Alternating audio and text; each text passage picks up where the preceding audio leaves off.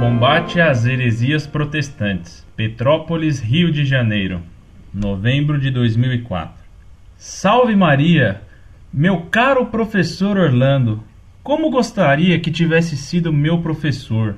E pena que um verdadeiro católico como o senhor não exista em nossas escolas e faculdades, principalmente as católicas. Estou escrevendo porque tenho muito contato com seguidores de heresias protestantes e a dificuldade em convencer de seus erros, mesmo com tantas provas e seus orgulhos. Veja que com a desfragmentação cada vez maior das seitas protestantes, eles vêm cada vez mais mudando as táticas para convencer as ovelhas. Agora, eles estão difamando não apenas São Pedro, mas também os apóstolos, dizendo que quem pregou o verdadeiro ensinamento de Jesus foi São Paulo.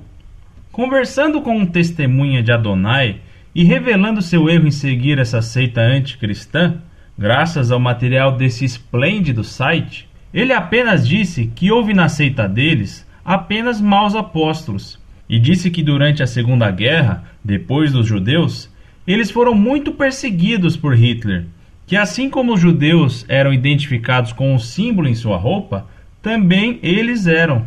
Eu nunca ouvi falar disso mas eles sempre criam fábulas para enganar quem tem pouco conhecimento, mais ainda sobre o que se segue.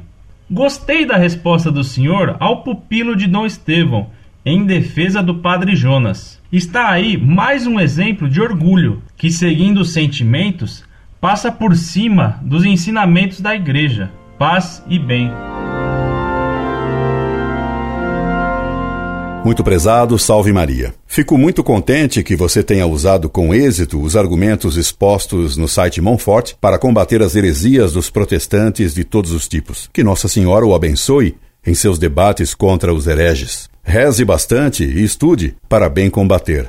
Caso lhe apareça alguma dificuldade, escreva-me, que procurarei ajudá-lo no que puder. Incorde Jesus Semper, Orlando Fedeli.